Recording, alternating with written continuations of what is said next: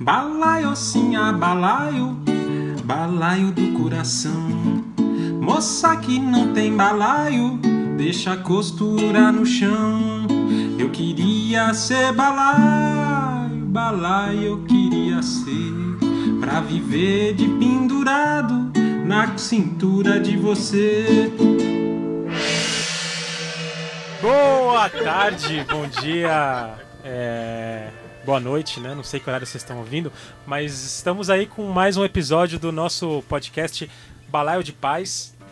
É, a sua dose, eu ia falar quinzenal, mas acho que eu vou dizer semestral de, de, de conteúdo sobre a paternidade. É, estamos de volta depois de um longo período aí de, de, de- de descanso. De incursões na televisão nacional. É, tem uns caras ficando famosos aí, aí não quer mais gravar podcast. Mas enfim, é, estamos de volta e muito felizes, estamos retomando agora seriamente o projeto. E com uma roda hoje muito bem representada aqui. Então estamos hoje em seis pais. Eu sou o Leandro, também conhecido como Lego. Vocês já devem ter esquecido aí quem é quem, mas enfim, eu sou pai de duas meninas, Alice e Tereza, de 3 anos e 9 e um ano e meio. Aqui do meu lado nós temos o Hélio, primeira participando do Hélio. Como vai, senhor? Tudo bem aí? Boa noite. Quer Bom fazer uma dia, rápida- boa tarde. Introdução aí sobre a sua pessoa? Mais pra frente a gente vai falar sobre isso, mas eu sou o Hélio, pai da, da Elis, companheiro da Ana Clara. Caí de paraquedas aqui no grupo. Isso aí, bem-vindo. O Márcio, e aí, seu Márcio, tudo bem? Bem, sou o Márcio, sou o pai do Tom e marido da Érica. Fala Arthur, também conhecido como Arca. E aí? Teve uma bela participação no, num dos últimos episódios aí, muito bem elogiadas. A gente comprou o passe dele, ele tá participando de todos agora. Beleza aí, cara? Beleza, boa noite, boa tarde, bom dia. Sou o Arthur, pai do Jorge, de 4 anos, quase 4 anos. É isso aí, valeu. Valeu. Ciro, uma, uma participação internacional. Ciro que tá morando em Natal e resolveu nos visitar aqui em São Paulo, exclusivamente para o podcast. Fala aí, Ciro. Eu sou o Ciro, também conhecido como referência. Graças a, a tudo que nós vivemos por aqui. Pai do Davi de 4 anos e 3 meses agora. 4 e 2 meses, desculpa. Ah, ok, pra- o o Irá tá corrigindo o Ciro aqui. Você vê como o cara é referência, né? Qual que é o nome da minha esposa mesmo, Ira? Acho que é Sara. É isso, o marido da Sara também. E já é. Não é minha primeira participação, não lembro qual participação que é, o Irá deve saber. E é isso, bem-vindos, vamos Valeu. participar. O Irá, Olá, boa noite, boa tarde. Sou o Irá, pai da quem Liz. tá de manhã você não cumprimenta. Bom dia. Você que tá aí no desjejum, no café da manhã. Sou o pai da Liz. A Liz tem 4 anos. E é isso, tamo aí, nessa empreitada. É isso aí, gente. Então, bom, como a gente tá num, num episódio de, de retomada, por assim dizer, é, acho que a gente pensou aí que é, discutir hoje abertamente com todos o que traz né, cada um de nós aqui para esse balaio, o que, que motiva essa participação, esse talvez engajamento, alguns chamam de, de ativismo, outros não gostam dessa palavra, mas enfim. O que acontece é que nós estamos aí num, num projeto, a gente tem outros projetos de roda de paz e tal, e a gente queria discutir um pouco quais são as motivações aí de cada um, compartilhar um pouco dessa, dessa experiência aí de cada um para participar desse, desse movimento aí, dessa paternidade mais presente, mais ativa, enfim, eu não vou ficar falando do termo porque não gosto desses rótulos e termos, mas a gente vai falar por que que a gente está aqui, acho que é esse, resumidamente, o que, do, do que se trata o programa de hoje. Então, quem quiser começar aí, fica à vontade. Bom, Um de cada vez, por favor. já que É, eu Depois ser. de paraquedas, então vocês têm que começar. depois dessa briga ferrenha aqui pra ver quem começa a falar, né? É, eu vou pontuar, assim, dizer que quando, quando minha esposa engravidou, nós começamos a buscar informação sobre o que era ter um filho, né? Desde o do gerar, parir, cuidar, educar, enfim. É, eu, eu senti um estranhamento muito grande com aquilo que existe que a gente chama de tradicional. Né? Aquela criação modelinho, é, meu filho vai crescer para virar médico, engenheiro ou advogado. Já estou até me apropriando aqui da, da fala que provavelmente o Arthur teria, né? Eu me formei advogado, meu pai era engenheiro, meus tios são médicos. É, não tenho nada contra essa criação que eu tive, mas acho que no mundo de tantas mudanças não era isso que eu buscava. Então é, comecei a ir atrás. É, eu vejo que o mundo hoje é tudo rótulo, modelo, paradigma, dogma, né, e isso me, me preocupa. Então o que me trouxe para o balaio aqui é exatamente é, esse, esse momento que nós temos como pessoas que estão entrando nessa jornada de descobrir algo diferente, seja para reforçar aquilo que a gente já conhece, seja para quebrar aquilo e tentar algo de novo. E depois eu falo um pouquinho mais sobre essa questão de paradigmas, enfim. Boa, Vou valeu. deixar próximo aqui. Poxa, o que me traz aqui pro balaio? Eu acho que a tem uma história bem rapidinha para contar. Domingo eu estava numa apresentação, trabalhando numa, na biblioteca Vila Lobos e uma professora, que é uma amiga, falou de uma jornada que eles fizeram pela cidade de São Paulo junto com um filósofo e uma pessoa com deficiência intelectual achou uma maçaneta na, na rua, um desses lixos que estavam pela calçada. E essa menina pegou a maçaneta e disse que essa maçaneta era uma maçaneta para abrir portas para o mundo. Eu acho que a o que me traz é ao balaio, esse podcast é isso, é bem essa analogia, é, é realmente abrir essas portas e deixar essas maçanetas espalhadas aí pela pelo dial, pelo rádio, pelos Apple TVs, enfim, pelos celulares, que a gente possa falar mais, falar e falar mais sobre paternidade, sobre esses nossos sentimentos. Valeu, grande. Bonita fala. Diga aí, Márcio. É, o que me trouxe aqui, na verdade, o que, que mudou pra mim é que depois de ter um filho, eu quero crescer como homem, como pai. Então, é, o que me traz aqui é exatamente isso, é a vontade de crescer e o que eu posso é, agregar na criação do meu filho e para mim também. Então, o que eu posso me tornar uma pessoa melhor e o que eu posso é, ajudar na criação desse menininho né, que eu estou criando. Não é ajudar, né? Porque se fala ajudar, o papel do pai não é ajudar, o papel do, o papel do pai é participar dessa criação.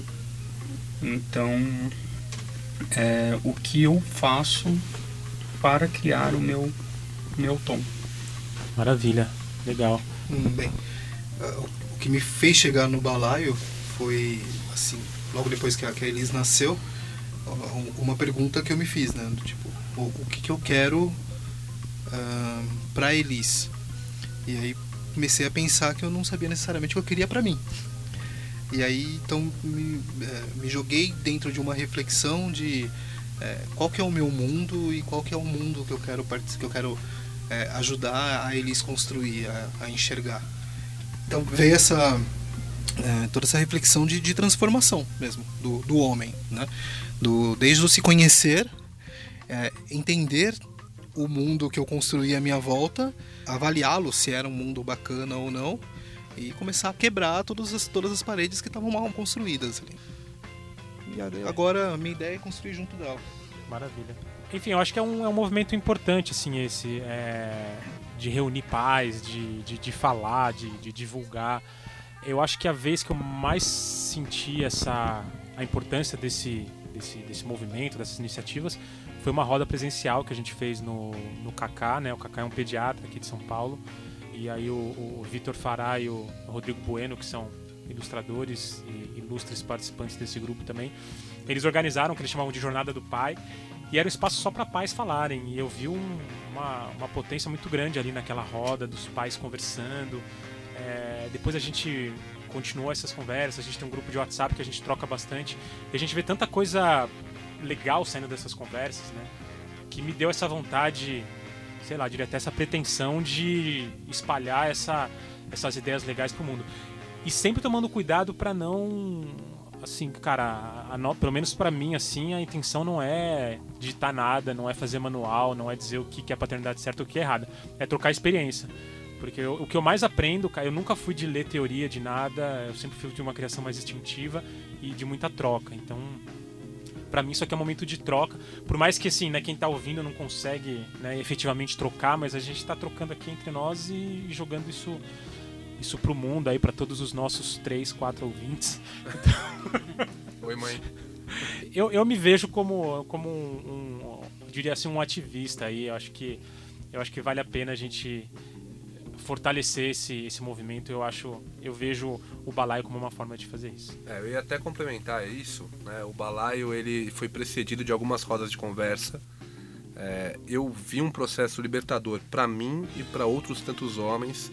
Eu fiz um comentário na primeira roda com o Leandro e com o Leonardo, não a dupla sertaneja, né? mas o Leandro e o Leonardo que participa aqui do balaio também, é, sobre como foi interessante ter presenciado ali num grupo de 25 homens uma maioria esmagadora que nunca tinha aberto a boca para falar de paternidade. É muito louco isso. Então, nos processos que nós tivemos de falar, putz, vale a pena nós perdemos aí, perdemos não, investirmos um dia a cada 15 dias, a cada mês, o que seja, à noite, é, todos, todos aqui trabalham, é, isso é um ônus, vamos chamar assim, vale a pena a gente se dedicar a isso? E a conclusão foi sim, cara, nós precisamos disso para nós, né? Uhum. E, se possível, para propagar é, essa sementinha de o um máximo de pessoas possíveis pararem, colocarem a mão na cabeça e, e falarem um pouco sobre o, que é paternidade, o que é para a pessoa paternidade, o que é para o mundo paternidade, o que, que a sociedade espera, o que, que a gente quer, o que a gente quer entregar, que caminhos que nós estamos vendo por aí totalmente diferentes de tudo. Então, assim, é, o que me traz para o balaio, acho que traz todos nós para o balaio, é essa busca, é essa libertação, é, Novos Mares, o que levou Colombo e Pedro Alves Cabral e agora reflexão, né? Também refletir, né? Que para mim eu acho que foi isso, refletir sobre o que eu tava fazendo, né? Compartilhar, refletir, ouvir outras experiências, né? E aí cada um tem uma coisa, de repente você encontra gente que tá fazendo coisas parecidas com você, formas parecidas, né? E aí você se identifica no, no processo, que é um processo que é um pouco pode ser assustador, né? Acho que para vários pais de primeira viagem, principalmente. Tocar é super difícil. Cara. Super difícil, né? É muito difícil. Eu, o que eu percebi foi a minha reeducação, Sim. né? Eu, eu, me reeduquei de uma forma impressionante, assim. Eu mudei muito de como eu era, o que, que, que eu agia, a forma que eu agia. Comecei a perceber coisas que eu não gostava, na, que minha filha reproduzia. E aí eu comecei a, a mudar meu jeito de ser, assim, mudar meu jeito de ver, meu jeito de fazer. É, e, e, é uma coisa que a gente já falou até, no, a gente fez um episódio sobre referências, né, acho que foi até o primeiro. A nossa geração, pelo menos né, os nossos pais ou até os nossos avós, é, era um modelo completamente diferente, né? E a gente está buscando um modelo novo. É, não é nem questão de ser o modelo certo ou não, mas é um modelo que é verdadeiro pra gente. E as nossas referências acabam sendo mais horizontais, né? Não é aquela referência do, do pai ali e tal. Você pega alguma coisa, mas era um outro modelo. Então, é, eu acho como uma forma de essa troca aqui é importante para a gente ter base né, para seguir esse caminho. Não, não o tempo todo, né? eu acho que essa horizontalidade também é um grande desafio, porque as heranças estão sempre batendo nas nossas costas. E essa formação, sem culpar os nossos pais, mas porque trouxeram muitas coisas interessantes. Lembrando de uma roda que eu participei também, que foi impressionante, qual a gente falava sobre heranças e eu lembrei da, da formação que eu tive, de como eu entendi o amor pelo meu filho a partir da forma como a minha mãe me criou. E eu acho importante também a, o exercício do perdão, que uma hora a gente tinha que se perdoar os nossos pais e, e tocar a nossa, a nossa herança de uma forma mais leve, mais tranquila, ressignificando valores e conceitos e projetando menos no, na gurizada. Assim. É, eu, eu acho que a gente pode voltar nesse tema. Eu, eu vou querer muito falar sobre esse tema. Mas só voltando na, na fala do Leandro, eu ia sugerir aqui para vocês. Eu quero muito ouvir vocês, já que é meu primeiro podcast aqui, né? É... Não vem com essa não, cara. Pode falar aí à vontade. Não, e, não e é, o que que por, por, que, que vocês vieram buscar, por exemplo? Hoje o Balaio é um, um local, o Paternando, que nós temos lá o grupo o Paternando, tanto no WhatsApp como no, no, no Facebook, é um, um, local de troca né? onde provavelmente não tem ninguém que você conhece, que você conhece desde a infância. Né? É. Como que vocês se sentem nisso? É, é uma nova rede né, na, na, vida. É, e hoje eu, eu, posso dizer que meus, meus amigos de, de convivência são os amigos desse grupo aí, cara. É o cara que eu vejo quase toda semana. É... Eu acho que a paternidade une muito a gente, né? Porque, cara, é fato, quando você tem filho, você vira monotemático, não tem, não tem fuga. Então você acaba se relacionando com com pais também. E encontrar, cara, o que, é, o que foi muito legal para mim foi encontrar tanta gente diferente. É, pô, você tem, sei lá, você tem o advogado, você tem o executivo, você tem o produtor de, de vídeo, você tem um músico, assim, caras de realidades, classes sociais, é, raça, assim, super variado, mas que tem ali um, um caminho ali, né, que é, que é parecido. Não é nem que todo mundo segue as mesmas ideias, porque a gente sempre tem, tem debate, mas assim, o objetivo é, é o mesmo. E, todo mundo enfrentando os mesmos desafios aí, cara, né? É. Eu acho que eu acho que nessa a gente a gente acaba se unindo muito, assim. Eu acho que foi daí que e aí é, é estranho que é isso, porque são pessoas que, porra, eu conheço há há 3, 4 anos, né?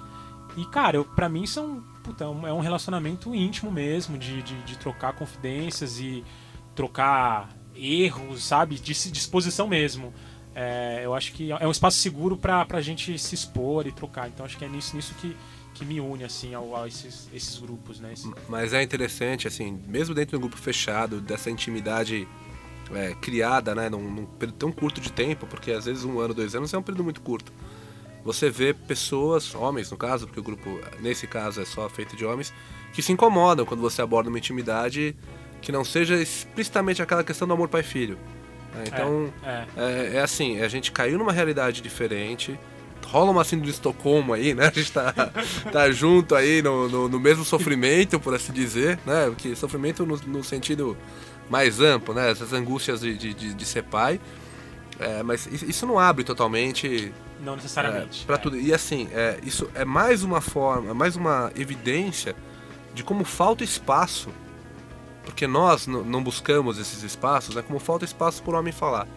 É. é, a gente sempre foi criado naquela rotina, você é forte, você encara os teus problemas, você levanta, sacode a poeira, dá volta por cima, você engole esse choro, né?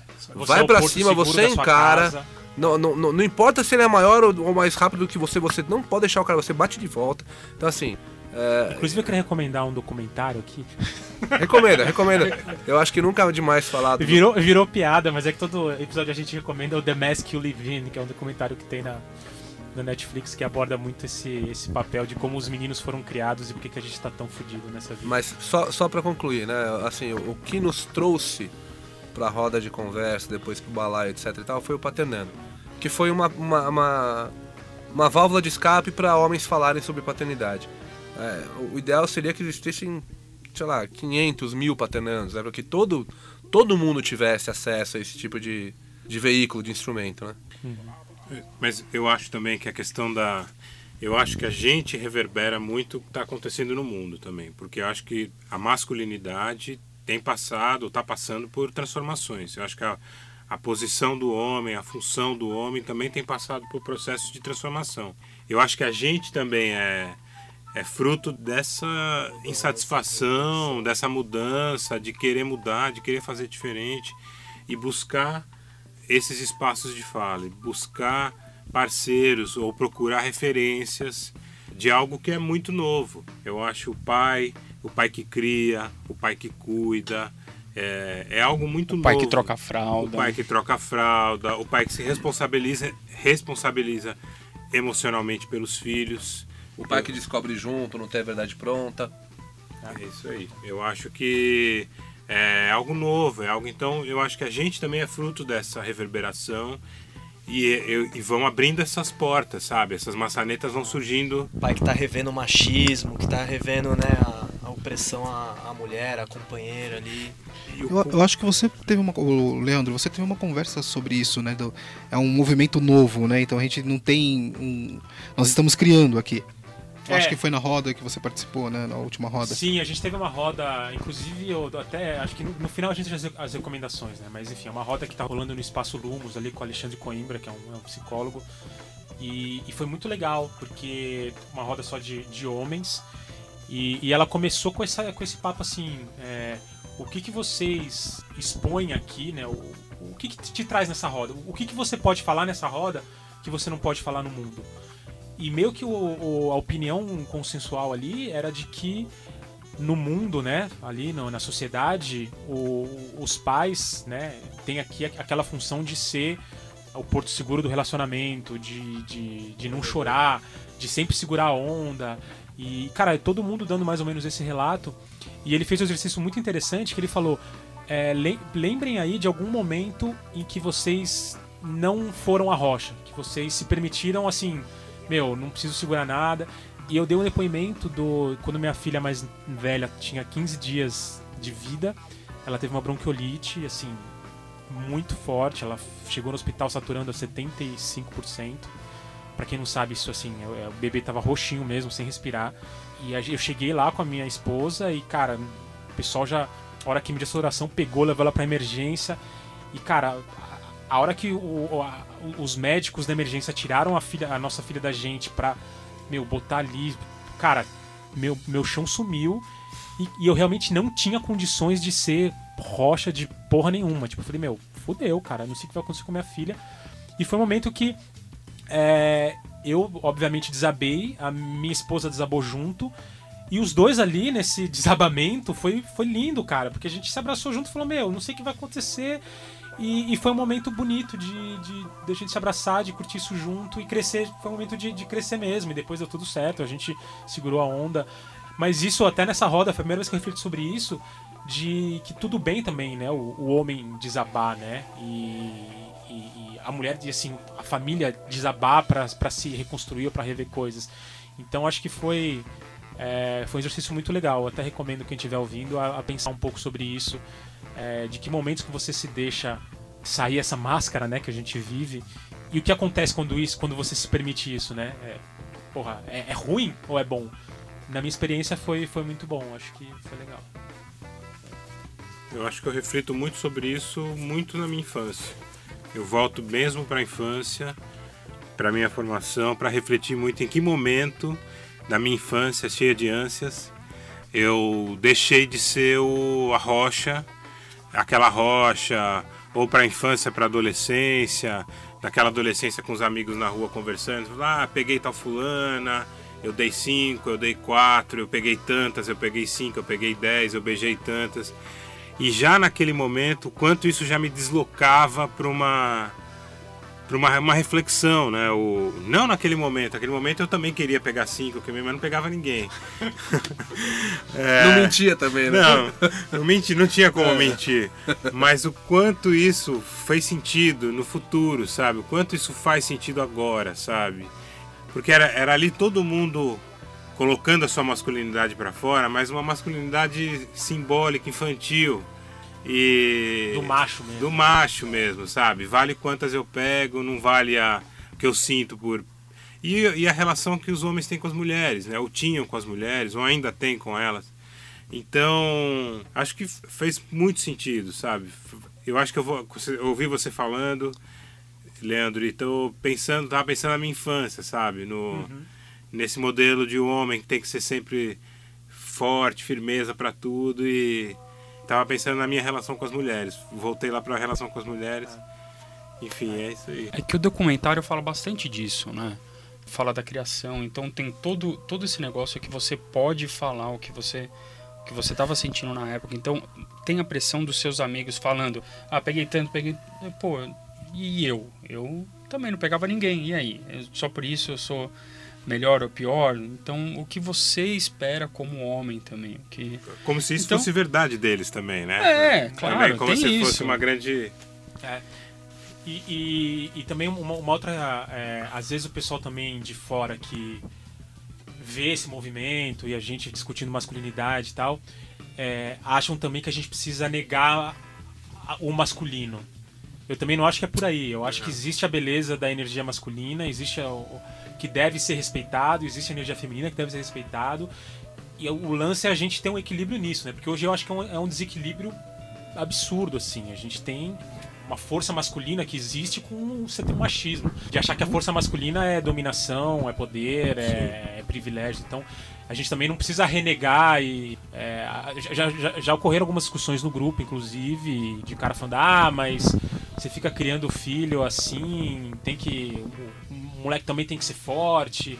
É, é, é, legal ser homem também. Porra, é lógico que é legal ser homem, não tô. Ninguém tá aqui discutindo isso. Mas eu acho que a gente tá num desequilíbrio muito forte. Então, é, que a gente precisa reencontrar, assim, de repente ressignificar o que, que é esse masculino, né? A grande questão é que o, o ser homem não tem que ser imposto, né? tem que ser respeitado. No, É. no- a- é, não, não, mas o, o ser homem mesmo para criança, por exemplo. É, depois até vou querer ouvir de, de vocês que são pais de meninos, né? Eu sou pai de uma menina, então a- a- as minhas questões são outras. Leandro também, é pai de menina, né? Meninas. Mas, meninas, né?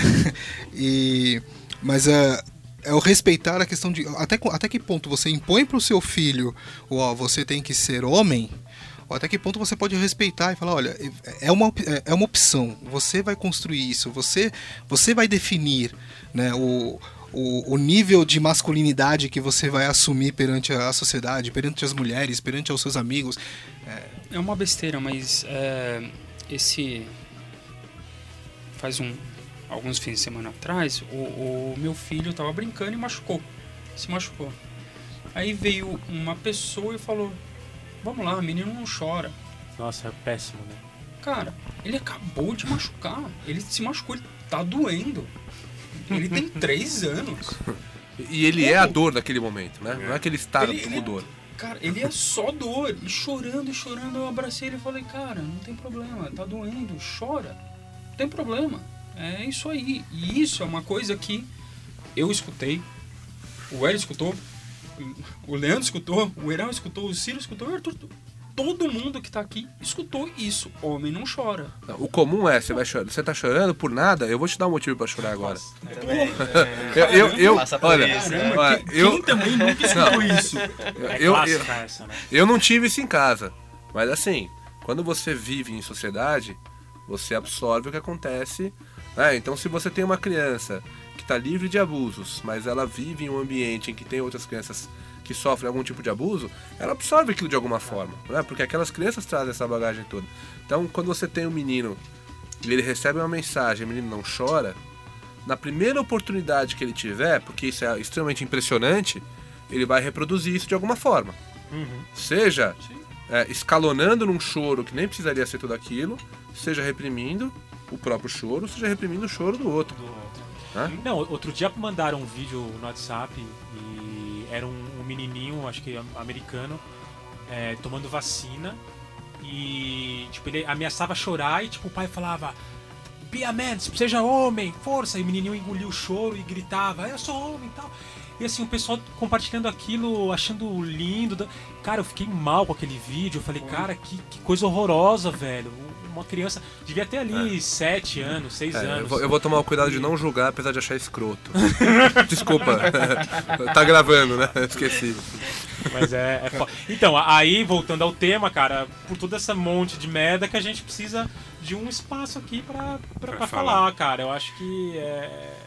Eu, eu acho mais ou menos por aí. Eu, eu ouvi o que o Márcio disse, eu acho que tem mu- muitas coisas que passam também por esse.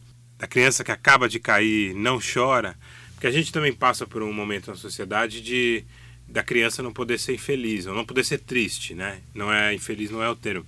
Mas Poder se frustrar, né? não poder se frustrar, não poder ser triste, não poder chorar. Então o choro incomoda muito ah, os pais, as pessoas, a sociedade, a praça. Se a criança cai e chora, há imediatamente uma quase uma contenção social. Todas as pessoas se unem para evitar esse choro. O choro incomoda, o choro ah, acaba ensurdecendo as pessoas.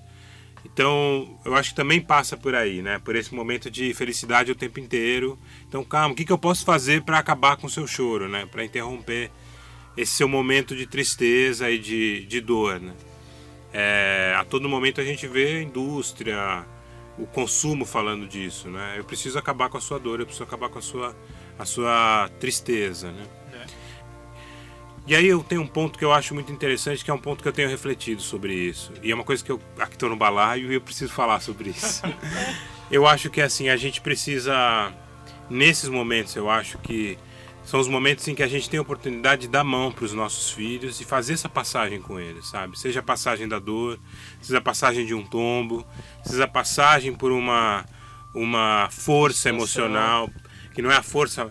Eu acho que há, há hoje uma coisa do da força do homem, seja homem e tal, mas eu acho que é, ressignificando esse conceito lá da década de 70 e 80, eu acho que há uma força hoje de nós que estamos aqui de fazer essa passagem, de atravessar essas pontes com os nossos filhos, de trazê-los a, um, a uma força emocional mesmo, a trazer uma construção psíquica muito mais interessante, muito mais tranquila. Então, quando a gente fala de horizontalidade, então é seja num tombo, seja numa passagem de, de um, uma birra, de um choro, da mão, sabe? Olhar no olho desse guri, dessa guria aí, vão passar junto isso, sabe? Acho que a presença do pai, a paternidade ou a maternidade tá é uma coisa que eu gostaria muito de falar e ouvir vocês também sobre isso. É, foi o que eu tentei fazer. Ele chorando, ele machucado, com o nariz sangrando, eu abracei ele, cara, tá doendo, eu sei. Sabe, eu sinto muito, sabe? Cara, aconteceu. Vamos lá, vamos. Aí, sabe, é, trouxeram um gelinho, coloquei um gelinho. O vai passar, mas calma. Tá chorando? Tá. Calma. Vamos, Pode chorar, né? Pode chorar, não tem problema. Ainda tá doendo? Sabe? Como é que tá? Tá doendo? Aí tem uma hora, não, não, não tá mais doendo. Então, mas assustou, né? Assustou, assustou. Calma, vamos, vamos lá. Aí limpa um pouquinho do sangue, ó, tá vendo? Já, já tá melhor, já tá. Tá doendo não, não tá doendo mais. Então, então tá bom, foi indo, foi Pronto indo. pra cair de Deu novo. cinco minutos já tava correndo de novo, já tava brincando de novo. Então esse que é o, esse que é o negócio, é acompanhar o que tá, o que ele tá passando. Né? Mas é muito louco isso, né? A gente olha pro mundo, vê o que falta é empatia. Os relacionamentos hoje estão Empatia. cada vez mais superficiais. Logo, logo, 95% das pessoas que você conhece será um relacionamento virtual. Você vai conhecer as pessoas fisicamente, dar um abraço, um aperto de mão, é, sentir cheiro, ver as, é, os trejeitos, ver linguagem corporal, muito pouco. E aí o que que a gente faz com as crianças? Desde os meses, dias de idade, a gente banaliza o sentimento, né? Não, não, não, não precisa chorar, não tá doendo. Tá doendo sim, né? Tá doendo. Porra, tirou Depois- sangue do nariz do menino. Exatamente. Depois para de doer, né?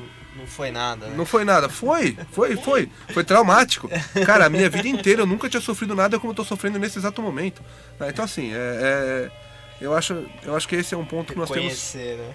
nós temos que nos preocupar demais. Banalizar sentimento acaba sendo matar a humanidade daquela criancinha.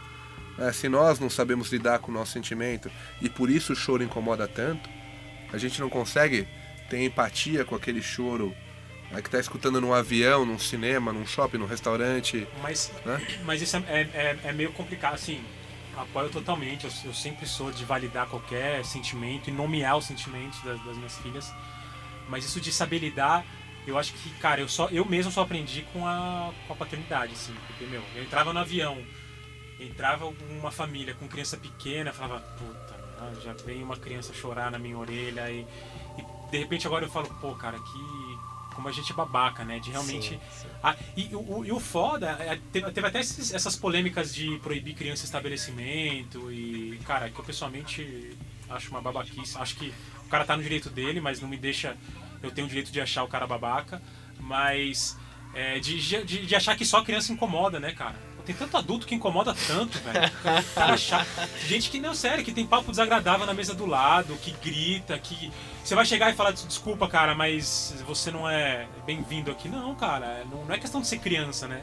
As pessoas des- desumanizam é, tá certo? É, a Sim. criança, né? Acha que é um, um ETzinho que depois de certa idade vira um ser humano que merece ser respeitado.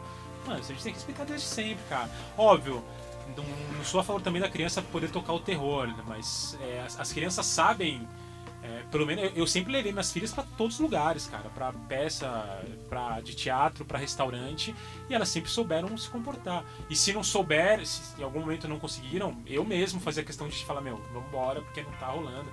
Mas isso de colocar sempre a criança, né, como sendo um ofensor, um, sei lá, um ser a ser combatido, eu acho muito ruim, cara. Mas é- legal, isso que você está falando é muito legal, porque a gente tava falando, a gente chegou a tocar no tema de obediência, de comportamento, e aí também uma reflexão que eu fiz essa semana é a coisa do pode e não pode, né? A gente como adulto não pode tudo.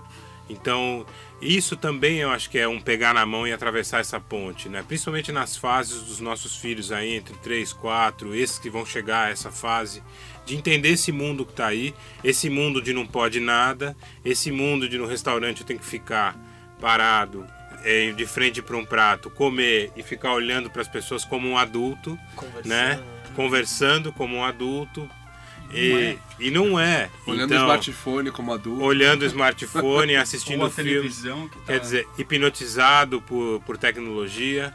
É muito bom também, eu acho que a paternidade traz muito isso, eu acho que as famílias reunidas podem promover muito isso, e entender esse momento da criança, esse momento de pegar na mão e dizer, olha, agora vamos atravessar isso junto, sabe? Esse é um ambiente é, sem muito discurso, sabe? Mas perceber esse momento da criança e poder atravessar com ela é uma oportunidade que a gente tem de poder atravessar e, e mostrar para ela, ó, esse é o mundo e a gente vai junto nessa, entendeu? Aqui temos um espaço que não pode nada, sabe? Aqui não dá É. pra correr, aqui não dá pra brincar, aqui, enfim, chato, é chato.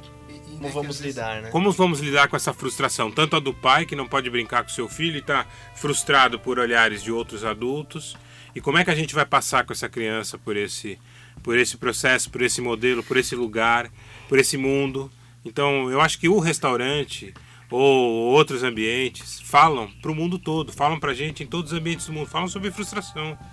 Deixa eu só acrescentar uma coisa na sua fala. Você ainda traz uma coisa de como é que a gente vai fazer a criança passar por esse mundo. Mas a gente também pode pensar em como é que a criança vai passar por esse mundo. Como é que ela se enxerga passando por esse mundo. Um- uma historinha rápida. Uma vez eu estava numa uma palestra, ouvi uma palestra de um, um cara fantástico. Depois eu deixo nos, no- nos comentários aí pro pessoal seguir. Cara é muito bom. Paizinho. Não. não, não, não, não, não é, não é. Tal de E o- Ciro, né? Não, e, a, e o Ciro. É, ele contava, ele mostrou um GIF que eles fizeram do filho dele, né? O filho dele com uns seis, uns cinco anos mais ou menos. E, e com uma máscara do Darth Vader. E a mãe obrigou o moleque a sair do quarto. né? Ela, ela entrou no quarto, o quarto tava todo bagunçado, a cama virada, a, a roupa de cama toda jogada no chão, jogada num lado, algumas cabanas tal. E, e ela, não, para tudo que agora tá na hora da gente lanchar. né? E aí ele foi bravo pra cozinha, né? Eu não quero comer, né? E quando chegou, ela colocou o prato do lanche na, na frente, ela- ele jogou, né? Ele com a máscara ainda do Darth Vader, ele joga o prato. Então fizeram um, um gif, é um gif bem conhecido aí, circulou bastante pela internet.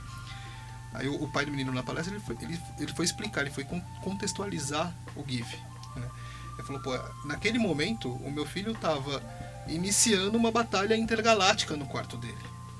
Ele estava ele tava preparado já. As roupas de cama, em algum. parecendo algum. parecendo eh, cabanas ou coisa assim, eram Jedis que ele estava preparado para iniciar uma baita briga intergaláctica ali.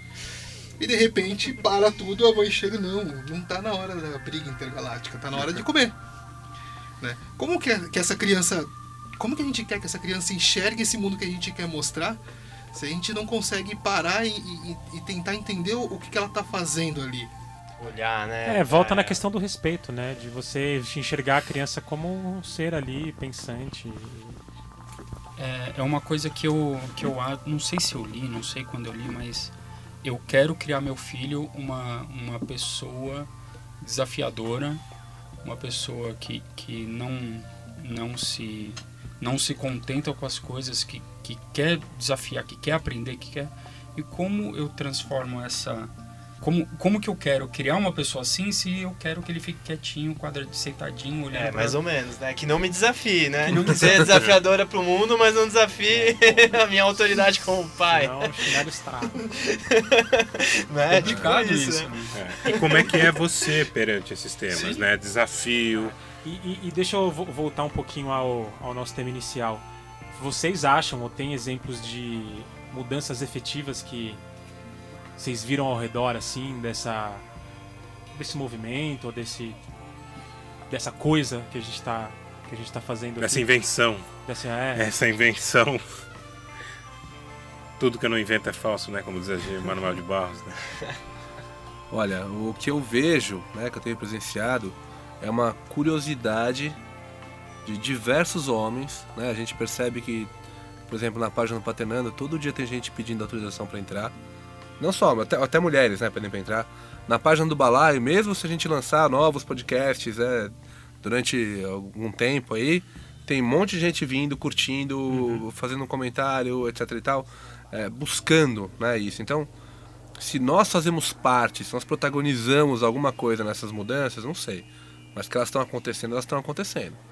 É, é, com certeza, de alguma forma, a gente influencia outras pessoas, né? Então, com a tua conduta, na hora que você faz uma coisa banal, que é na padaria, com teu filho, tua filha, enfim, sem a tua esposa, e, e alguém olha e fala, poxa, eu tô vendo um homem que está conseguindo lidar com várias funções ao mesmo tempo. Ele está andando, respirando, né? conseguiu se vestir, Sim. está na rua vivo, com uma criança viva, indo na padaria, né? Cumprir essa complexidade toda que é comprar um pão, queijo e um, e um presunto e esqueceu da manteiga. Mas assim, é, a, a- a e, pessoa. e- e coisas que as mulheres sempre fizeram, né? E, e- É, depois, depois a gente aborda esse tema também, porque é alguma coisa interessante. Mas assim, é, eu acho que tem, tem muitos homens que, que têm uma situação de estarem com, com, com o filho, com a filha, etc., e não se permitem.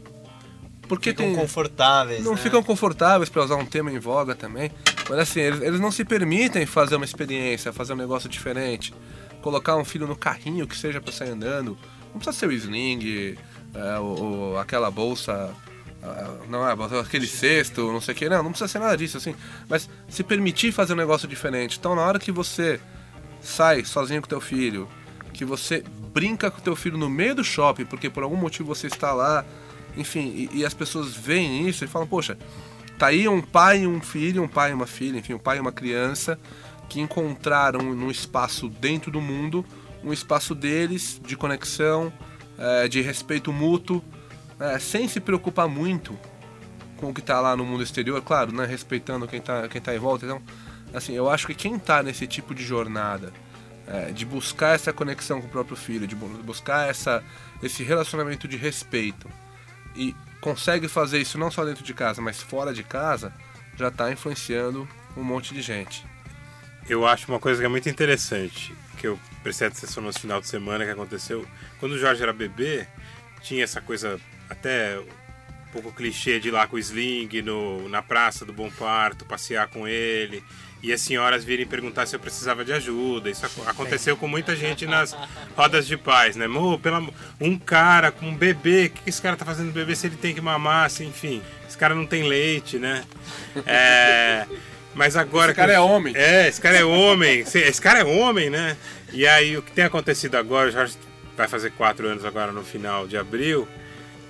Algumas dessas mulheres, lógico que não são essas mulheres que me encontravam no Bom Parto, mas são essas mulheres, né? Símbolo. São esse- é esse símbolo. Vem me dar parabéns. Agora eu não sei parabéns pelo quê, né? Parabéns. Olha, muito legal o jeito como você lida com seu filho. Perguntar. Olha, bacana o jeito como vocês almoçaram, o que ele come. E eu fico entendendo, parabéns pelo quê, né? É, Você só tá fazendo a sua parte ali. Quer pô. dizer, eu tô Não- sendo- Não é nada. então, e tem muitas coisas que, mesmo no bairro, onde eu conheço muita gente, a moça da lojinha de, de biscoitos e, e pergunta, nossa, quem manda, em- quem manda na sua casa, né? Fazendo uma referência ao Jorge, né? Filho único e tal. Eu falei, não, minha mulher que manda em casa. Imediatamente eu respondi isso pra ela, juro que foi, foi assim, foi simples, uma resposta sincera mesmo. Eu falei, ah, minha mulher que manda. Ela falou, não, é ele que manda em casa, né? Eu falei, não, é minha mulher que manda mesmo. Eu falei, é ela que manda em casa. Bom, conclusão, você não manda não nada. manda nada. Eu e o Jorge não mandamos nada. Quem manda Mas, é, mas eu acho que é um lance de. é, a gente estava até conversando um pouco antes que. Por isso que a pretensão, sei lá, a gente tem sempre uma tendência a querer catequizar, né? Dizer, ó, essa é a minha verdade. Mas no fundo a gente sempre muda pelo exemplo, né? Eu acho que. Eu pelo menos vejo, às vezes, pô, muitas pessoas veem é, a forma como a gente tra- trata nossas filhas, como elas são tranquilas e o que você falou, pô, comem super bem e tal, não sei. Tipo, as pessoas veem isso, veem que existe uma relação legal ali, né? Tanto da mãe quanto do pai, né? Do, do funcionamento da família. E aí, pô, vem perguntar e vem trocar. E eu acho que é assim que vai, né? Eu acho que é assim que a gente vai fazendo mudanças no nosso micro é, acho. universo ali. Eu confio vai, muito é, nisso. até, sei lá, o pessoal do, do, do- do meu trabalho, assim, né? Que, enfim, não, tá nessa bolha aí que a gente. Da, da, da humanização, e enfim, nem entrando em nenhum julgamento, mas acabei que eu apareci no tal do programa lá da, da, da, da Globo e, e. e eu nunca, assim, nem me preocupei em falar sobre o grupo de paz pro pessoal de lá e tal. E, e aí um dos caras veio falar comigo e falar, porra, eu fiquei sabendo do seu grupo de pais pela TV, cara. Você nem pra chamar a gente aqui e tal. Então a gente, a gente às vezes fica também Sim. com um- Sim. uma visão meio até exagerada de não querer catequizar e, Sim. pô, de repente o cara vai levar super numa boa, né? Não vai. Companheiros ali. É, não vai levar como uma. Não, é, mas foi impressionante. Rolou a matéria lá da Bandeirantes sobre o Dia Internacional da Mulher. Vocês estão vendo que aqui é só cara famoso, Só. né? Globo. Bandeirantes. Teve uma do Globo Rural também, que foi. E no outro dia, a, gente tava na rua, fui levar o Jorge na escola. E engraçado, tiveram pais que foram perguntar: pô, mas como é que você faz, né? Como é que é, né? Porque a matéria é- são aqueles minutos e acaba a matéria, sai todo mundo. E a gente chegou a falar, explicitar na matéria: olha, não é fácil, tem muito problema, sabe? Na hora, às vezes, fecha, dá muito problema, não, não bate a conta. Enfim, a gente vai levando, como diz a música do Chico. Mas muitos, muitas pessoas me abordavam na rua e falavam, pô, eu vi você na televisão ontem. Pô, mas peraí, como é que você faz, cara? Como é que você fica com seu filho, sua mulher trabalha? Como é que é, sabe? Eu acho que muitos estavam querendo me dizer como é que é esse sentimento, né? Você precisa deixar de ser homem para ficar em casa, para lavar uma roupa, para lavar uma louça, para cuidar do seu filho. Você precisa, você precisa abstrair alguma coisa? Cara, não precisa abstrair nada, cara. Você precisa seguir a sua vida, você precisa estar com seus valores e as suas referências para você. Isso eu acho que é esse microcosmo que vai fazendo efeito. E outros homens arriscam a colocar o sling que jamais pensariam em colocar o sling, porque isso é coisa de mulher, eu vou parecer uma mulher. Então, na verdade, você está ali numa relação de apego com seu filho, numa relação com seu filho. E eu acho que é abstrair esses pensamentos maldosos, eu acho que é abstrair esse mundo que você não quer para o teu filho. Eu acho que isso sim é abstrair esses valores que você quer que passe bem longe da sua casa. Eu acho que é isso, é viver esse mundo, procurar parceiros e poder falar disso como a gente está falando aqui. Massa. O que é importante, né? Desse, tudo que nós falamos aí, queria apontar um negócio. É, só tem que tomar cuidado pra não ficar se prendendo muito em rótulos, né? Ah não, veja, Bom isso, é papai, isso é. É. papel do pai, isso é papel da mãe. Isso é papel do pai que quer ser mãe, isso é papel da mãe que quer ser pai. Ah, você tem que preencher aqui esse checklist para poder ser aceito dentro da bolha. Então assim, a primeira coisa que acho que vale a gente ponderar é o seguinte, não tem que ter bolha nenhuma.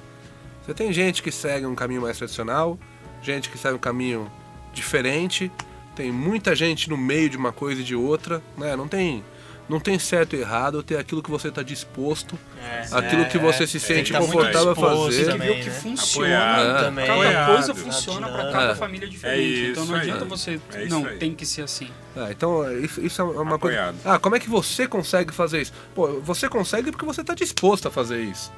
Então, de repente, eu eu me sinto um pai tão é, disposto quanto você, mas não disposto a fazer o teu caminho, a tua jornada. Claro. De repente, a minha disposição é outra. E não é né? sempre, às vezes bate, putz. É, assim, às vezes bate uma. E todo mundo vê, né? a- não vou falar as pinhas, as fórmulas que a gente toma, mas não os tomos que a gente Sim, leva, né? claro. É, mas claro. assim, então, esse, esse é um ponto. E falando de rótulo, né? Eu vou fazer um parênteses aqui. Eu participei do Dia da Família na escola do meu filho. É, isso é uma coisa que eu queria falar, então tô entuchando aqui no meio. É, Mas assim, foi, foi muito legal, porque em algum momento a diretora estava se perdendo e ela chamou a coordenadora e a coordenadora veio falar é, que eles discutiram em sala o que, que era o, dia da, o que, que era a família, o dia da família e tal. Assim, a ideia era trazer uma ideia de diversidade, que família pode ser só a mãe e o filho, só o pai e o filho, pode ser aquela família mais convencional, de papai, mamãe e filho, pode ser mamãe, mamãe e filho, papai, papai e filho, enfim, né? E aí uma criança simplesmente respondeu assim, família se sentir amado. Né? E isso mostra, isso mostra como a gente fica se prendendo a conceitos. Eu não tô falando de discutir conceito de família, de casamento pro direito ou pra igreja católica. Falando assim, a, a simplicidade É. da criança, eu fico com a pureza da resposta das crianças, né? Era assim. Tá, tá poético o tá- negócio. tô- hoje, hoje eu tô Os caras só inspirado. das citações, Tá, tá, um citações. negócio. Eu tô preocupado é com a edição do programa de hoje. Mas assim, é, se a gente parar de se prender tanto aos rótulos, né? E, pô, família é se sentir amado. Família tá disposto a fazer um sacrifício de um lado para ter um benefício de outro. Família é estar disposto a você reconsiderar e ponderar tudo aquilo que você tem de bagagem, de herança, é, aquilo que você quer para a tua cria, para o futuro, para o que você quer, assim, tô falando de, de bagagem emocional, né? Não de, de de futuro de sucesso nesse conceito aí de bitcoins. Que é sucesso. o que é sucesso e tal. Bom, Information agora, agora chega de, de falar aqui, vou, vou tentar. Fala aí, Birá, vai, você tá muito quietinho É. aí, cara. Você tá só dando risada no canto. Fala o que você quiser, o Ciro mandou um assunto do nada aí. Tá É. livre hoje aí. Fala do Não, São, é. não, do São Paulo não, que não vale a pena. também. São Paulo tá promissor. É, não, é interessante. Eu acho, eu fico tentando fazer um paralelo, na verdade, com com o pai, o pai, vamos chamar, eu vou chamar o pai tradicional, aquele pai que na verdade é o provedor, né? E opta, acho que opta, né? Não sei, por não estar perto do, da família, mas tá lá, tá trampando, né? Mantendo a O- estrutura. mantendo a estrutura, né? Que eu acho que é o mais convencional é esse, né? Não sei. E eu vejo, eu vejo familiares, amigos, primos, tal, que é isso, né? Ah, o pai que que vai trabalhar mesmo, às vezes a mãe até se coloca fora do mercado de trabalho para cuidar da, do filho, filha, né? Ou terceiriza, né? Ou terceiriza também. E aí, né? O que a gente pode falar pra eles, né? Que também não é falta de amor isso, né? É uma, Imagina. é uma opção, né? É uma Às vezes a Então, maior prova de amor verdade, é essa. O lance é esse, não é opção. O cara. Ele Pode tá ser também, trabalhando- mas não Pode necessariamente. é. É, às vezes não é opção. O cara tá, tá ali trabalhando, ele tem, tem que acordar às 5 horas da manhã para pegar a condução, para chegar no trabalho às 7, 8, para sair do trabalho às 7, 8 e, e pegar a condução para chegar em casa e não consegue ver o filho. Não, e, e é a condição dele. Esse que é o lance. Não é ele não conseguir é, estar mais perto do filho não é porque ele ama mais ou menos, é uma condição dele. Esse que é o, esse que é o negócio. Sim. É, tem uma questão também que é, é, Existem essas pessoas que não têm como opção, mas também existe algumas que têm como opção. E, e, e- e não, não quer dizer que elas ou estejam erradas ou estejam certas, é, é a verdade dela naquele momento. Ah, aquilo que nós conversamos sobre o, o- o pai provedor, né? É, tem muita gente que tem isso na cabeça nunca refletiu outra opção. nunca refletiu outra opção, exato. Então eu conheço pessoas que poderiam ficar muito mais tempo com os filhos, mas que, que opta por sete horas da manhã tá no escritório, já trabalhando, focando tal, porque ele tem na, na mente que, olha, eu preciso dar o melhor para o meu filho, né? Então é, eu sou um excelente pai quando eu faço isso. Essa é a verdade da pessoa. Mas a sociedade passa por isso hoje, né? É tudo aquilo que você pode dar para o filho, é objetos que você pode comprar para o seu filho. Então isso é, é quase o sinônimo de felicidade para a criança. Quer dizer, não é a presença, não é a permanência, não é a, a condição de bancar as questões emocionais do filho, e sim a quantidade de coisas que você pode comprar para ele. Então eu acho que não é só uma postura é, desse pai, eu acho que é uma questão social hoje, uma questão do momento que a gente passa na sociedade, que é uma sociedade de consumo. Então, esses pais, antes de refletirem sobre paternidade, talvez tenham que refletir sobre: opa, peraí, será que comprar tudo isso para meu filho? Será que, é, que eu preciso ganhar todo esse dinheiro? Será que eu preciso comprar todas essas coisas para ele, para ele ser feliz? E ser feliz o tempo todo também não é, não é fato, né? A gente não é feliz o tempo inteiro. Então, eu acho que há uma reflexão. A gente falou sobre isso no podcast de Mamãe vai para a roça, papai vai Certo. cozinhar. Que passa por uma reflexão também de ficar mais com os filhos e você refletir sobre as suas sobre o seu consumo, sobre como você consome. Então, para que você precisa X ou X mais Y de grana? Então, É, cara, eu acho que é uma discussão.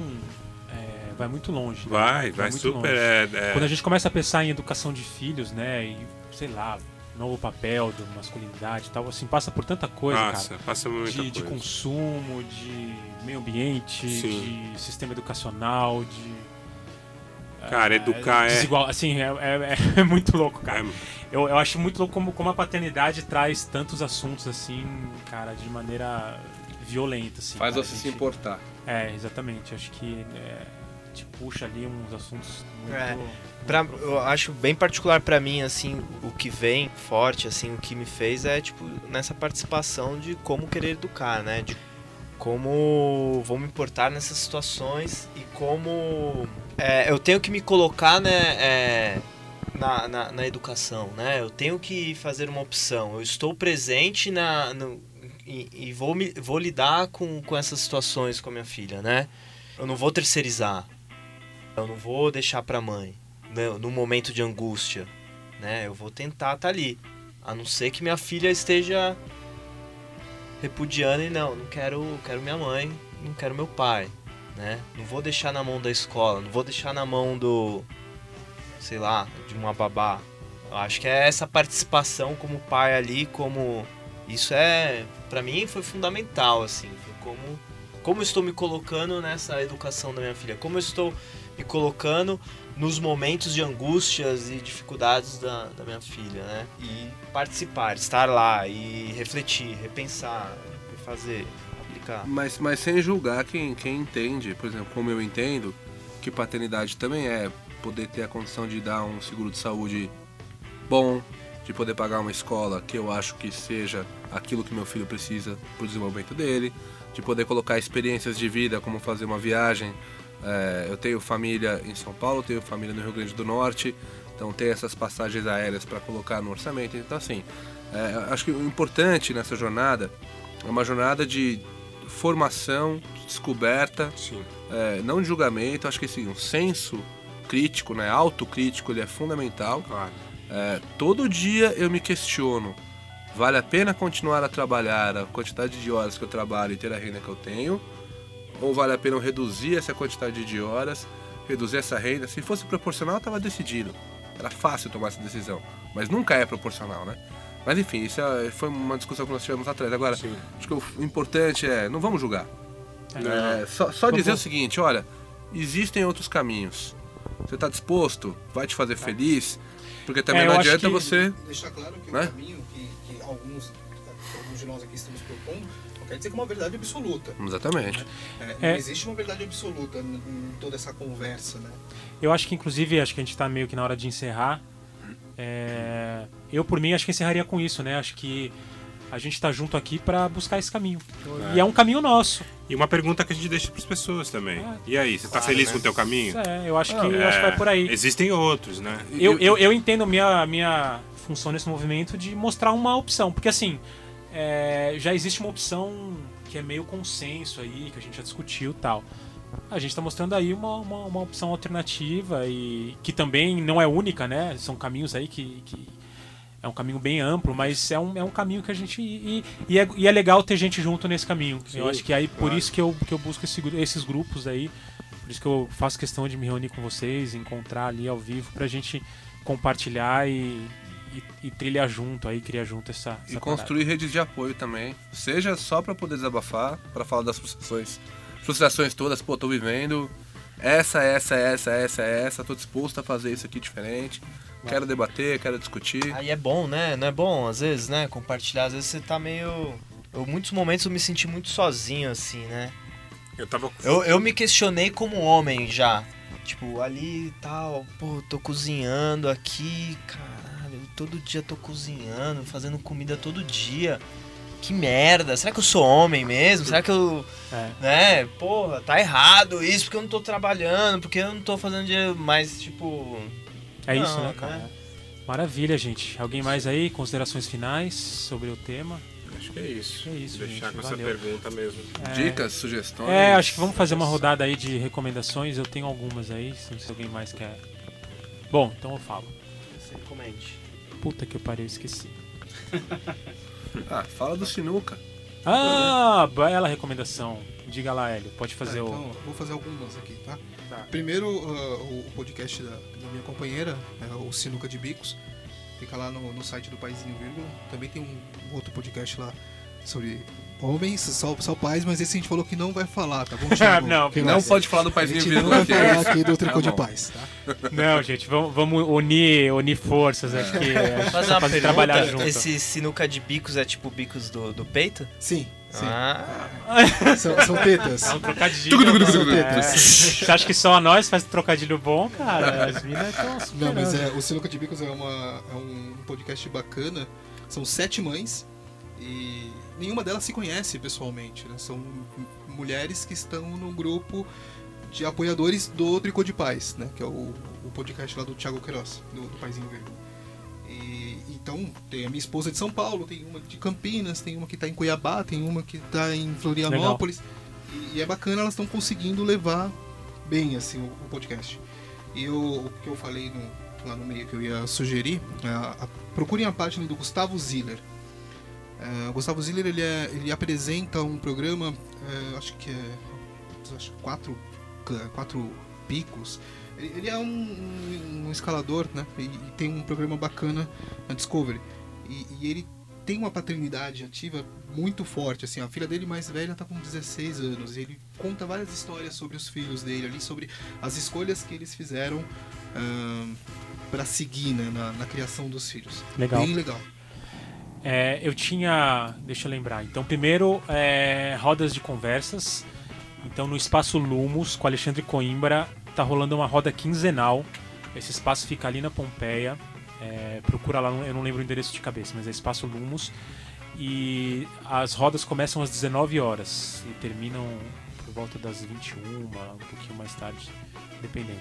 Então, é, nessa semana não teve, na semana que vem vai ter mais uma. É, não sei quando que o programa vai ao ar, mas enfim, vai seguindo essa cadência é, quinzenal. É, queria recomendar um filme também, cara. O Quarto de Jack. Alguém assistiu? Putz, cara, que filme maravilhoso. E o livro. Veio o livro. É, fiquei com medo de, de assim, eu digo que eu, eu até. Eu fiquei um tempão até... com medo de assistir, mas é, é, legal, vale a pena. É muito, muito bonito. Eu, eu, na verdade, eu assisti os primeiros 15 minutos e falei, não, não sei se eu vou aguentar assistir esse filme. Não, é agoniante, cara, é agoniante. É, eu chorei pra caramba, mas é, mas é bonito. É, é, é, muito bonito, mostra a relação real, assim, de um filho e uma mãe. É, fica a minha recomendação aí. Eu tinha mais alguma outra coisa para recomendar, mas eu realmente esqueci completamente. Ah, o Leonardo Piamonte que participa com a gente aqui, ele tem um, um blog. Isso, Paternidade Sem Frescura. Sem frescura. Já tá no ar? Tem um texto. Bom, não sei quando é que o nosso episódio vai pro ar, então acho que... acho que até o ano que vem ele é, coloca Acho que até, até a Copa da Rússia tá tudo certo aí. Mas assim, é, é um cara que fala sobre paternidade, que se questiona muito, seja como pai, seja pela formação dele como psicólogo. Vale a pena. Eu tenho uma recomendação, um filme que eu assisti agora, é, ainda deve ficar em cartaz, até o podcast está no ar, que é Mulheres do Século XX. Ah, ouvi falar, falam que é muito bom. Filmaço, eu acho que fala sobre essas mulheres, porque a gente fala muito da formação do homem também nessa fase, é, nessa época, né? Acho que todos nós aqui somos do século XX, né? e e eu acho que é uma reflexão de uma mãe que está criando um garoto que está crescendo e aí uma adolescência explosiva e uma mãe que acolhe pessoas dentro de uma casa antiga e ela dá de cara com essa adolescência explosiva e o que fazer aí meados dos anos 80 como criar um filho né? Como criar um homem né? Para que esse homem não seja um cara que desrespeita as mulheres e que eu acho que fala muito do que a gente está querendo fazer agora no século 21, né? Maravilha. É, é bacana. Beleza. Alguém mais? É. Tem uma última recomendação, sendo redundante aí para quem não ouviu os outros 820 episódios, né? é, sempre, olha no olho do teu filho, tua filha, dá a mão para ele, brinca, conecta, é, sente no chão, escuta o que ele tem para falar sem aquela necessidade imediata de, de, de responder, se defender. Enfim, é, eu acho que a principal lição sobre paternidade não está fora de casa não, está ali. Né? Se a gente se conectar, é, fazer o que é instintivo, o que nos parece natural, é, que nos deixa confortáveis, que nós estamos dispostos, né? que, que não, não, não colocar também a, a, aquela criação, aquela educação, enfim, num ponto de nos trazer infelicidade, porque isso não vai fazer bem nem pra gente nem pra criança. É, tem alguns que discordam, acho que a criança tem que ficar no pedestal, livre de tudo e tal. Eu, eu, eu já vou nessa de que um pai infeliz, uma mãe infeliz, é, não tem muito futuro como, como educador, criador, enfim. Então a dica que eu dou é sempre essa: não tem tempo para escutar o nosso podcast? Não tem problema. você, você briga com seu filho, tá? que ele vai te ensinar muito melhor do que aquilo que o Irá, o Arthur, o Márcio, o Hélio, o Leandro. Eu não, porque eu sou referência, mas.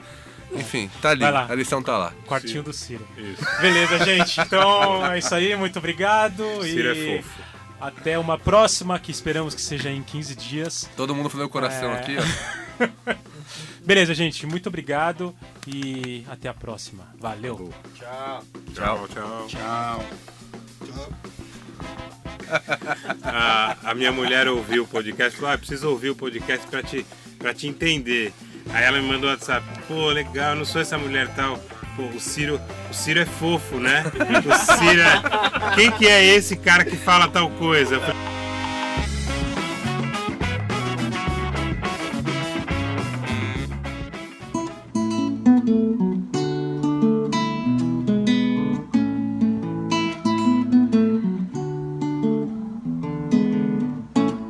Balaio sim, balaio, balaio do coração. Moça que não tem balaio, deixa a costura no chão. Eu queria ser balaio, balaio eu queria ser. Pra viver de pendurado na cintura de você.